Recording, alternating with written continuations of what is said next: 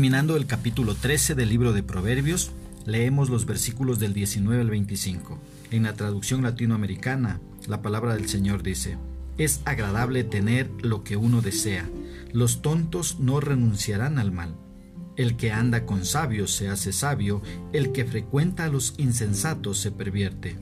La mala suerte persigue a los pecadores, la felicidad vendrá a recompensar a los justos. Los buenos dejan a sus hijos y nietos su herencia. La fortuna de los pecadores está reservada al justo. El campo que trabaja el pobre lo alimenta, mientras otros perecen por falta de justicia. No usar el chicote es no amar al hijo. El que lo ama no demora en corregirlo. El justo come y calma su apetito, el estómago de los malos grita de hambre. ¿Qué es lo que expresa el escritor?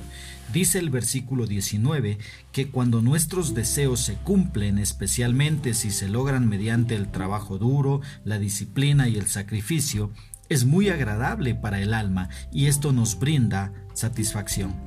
Pero el necio está tan metido en el mal que lo considera como parte de su vida y no quiere desprenderse de él. El versículo 20 nos enseña que andar con buenos amigos aumenta nuestra sabiduría, pero el andar con amigos necios nos llevará a su necedad y seremos conducidos a la destrucción. Un dicho popular dice, dime con quién andas y te diré quién eres. Mira el versículo 21, ahí vemos que la gente que vive a su manera será perseguida por el mal, ya que el maligno desea mantener a los pecadores a su alcance, y por más esfuerzos que hagan, terminarán dándose cuenta que el mal los persigue por todos lados y en todo lo que hagan. La recompensa de los pecadores es que el mal los persiga, mientras que los hombres y mujeres justos tendrán felicidad como recompensa. ¿Quieres felicidad? Pues deja de vivir a tu antojo y vive a la manera de Dios.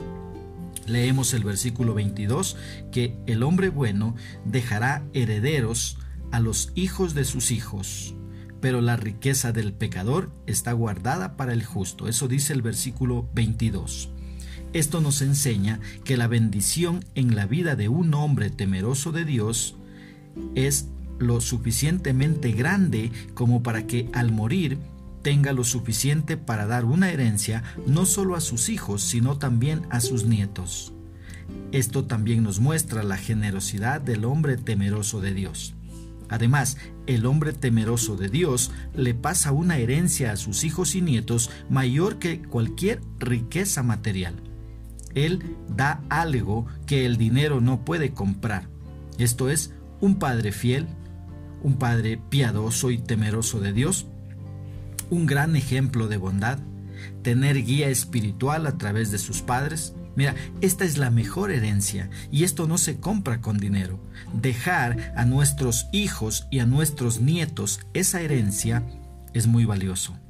Dice la segunda parte de este versículo, pero la riqueza del pecador está guardada para el justo. El pecador puede tener riqueza y esto puede ser un desaliento para los justos que tal vez no las tengan.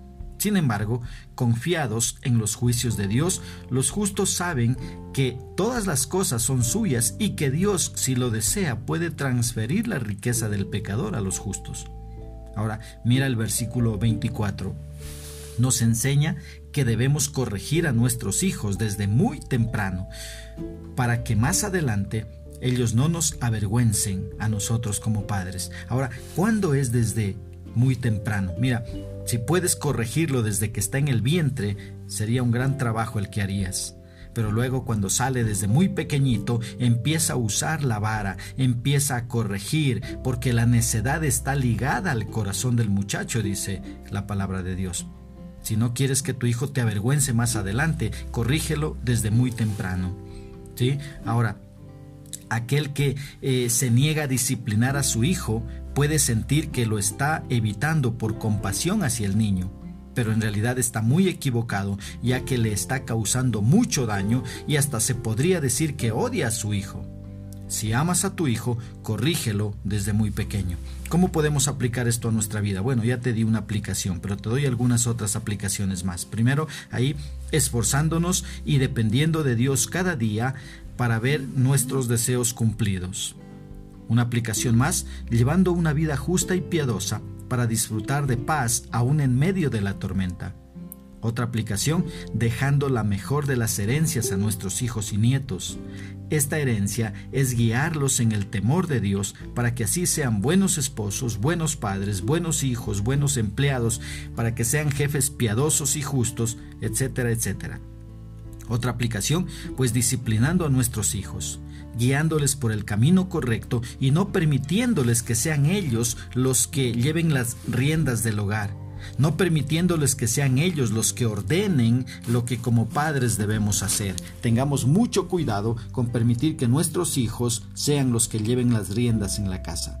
Somos los padres los encargados de corregirles y corregirles a tiempo.